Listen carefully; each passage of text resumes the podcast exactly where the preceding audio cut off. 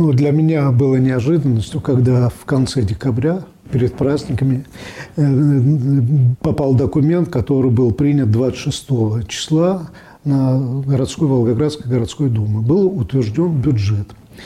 После этого, после праздников, нам Департамент по делам культуры довел наше финансирование, и оказалось, что финансирование вуза рассчитано на первые полгода. Насколько я понимаю, это означает, что через полгода вуз не будет финансироваться, естественно, вуза не будет. Поэтому для нас это неожиданность, что послужило для этого, можно долго рассуждать. У меня есть на этот счет свои мнения, но они как бы где-то приходится домысливать. Просто я знаю о письме, которое появилось, письмо написано исполняющим обязанности главы администрации города Волгограда Сабагарем. Письмо адресовано губернатору области. Содержание письма, ну, Первая часть письма показывает, насколько уникальный вуз в нашем регионе. То есть я когда читал, думаю, как власть высоко ценит наш вуз, это очень хорошо. Но тем не менее концовка такая, что город, тем не менее, предлагает наш вуз передать в область для того, чтобы повысить статус.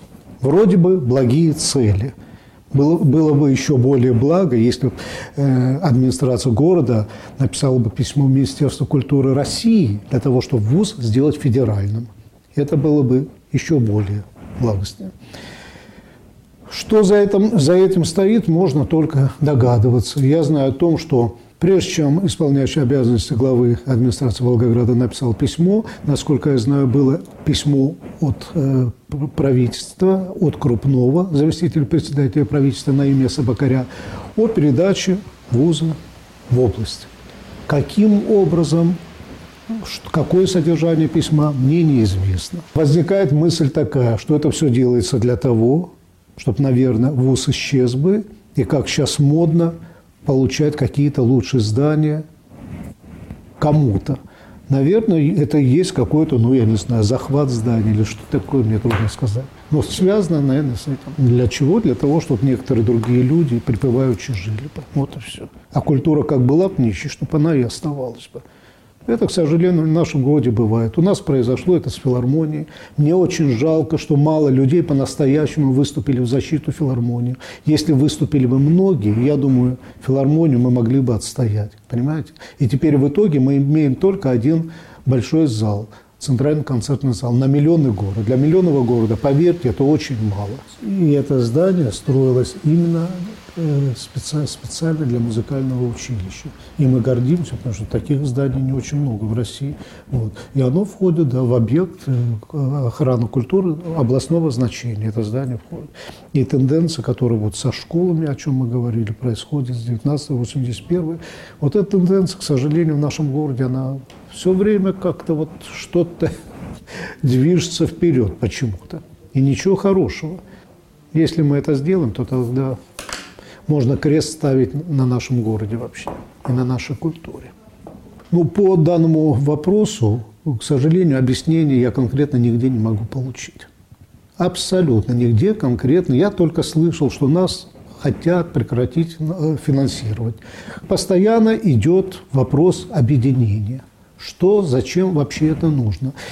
Вы поймите, в миллионном городе не может быть одного вуза искусства и культуры. Не может быть. Это миллионный город. И возьмем близлежащие города. Астрахань, Саратов, Ростов. Ту Астрахань. Мы сейчас сравниваем с, с Астраханью, потому что власть у нас из Астрахани. Вот я пример приведу. В Астрахани есть музыкальное училище, есть культ просвет училище, есть художественное училище, три средних учебных заведения, и есть консерватория – то есть четыре учебных заведения на город, который намного меньше по населению, чем Волгоград. Исторически получилось так, что Астраханская консерватория, опять вот взаимосвязь с Астраханью, я, кстати, заканчивал эту консерваторию и очень рад, что ее закончил. Но ведь она была открыта только по той причине, что как бы проездом мимо Волгограда, Волгоград не нашел здания в то время, власти Волгограда. И тогда открыли консерваторию в Астрахани. Там нашли хорошее приспособленное здание. Вот, к сожалению, с тех пор-то, я думаю, и у нас много проблем в культуре. Из-за того, что консерватория могла бы быть 25 лет назад, даже больше.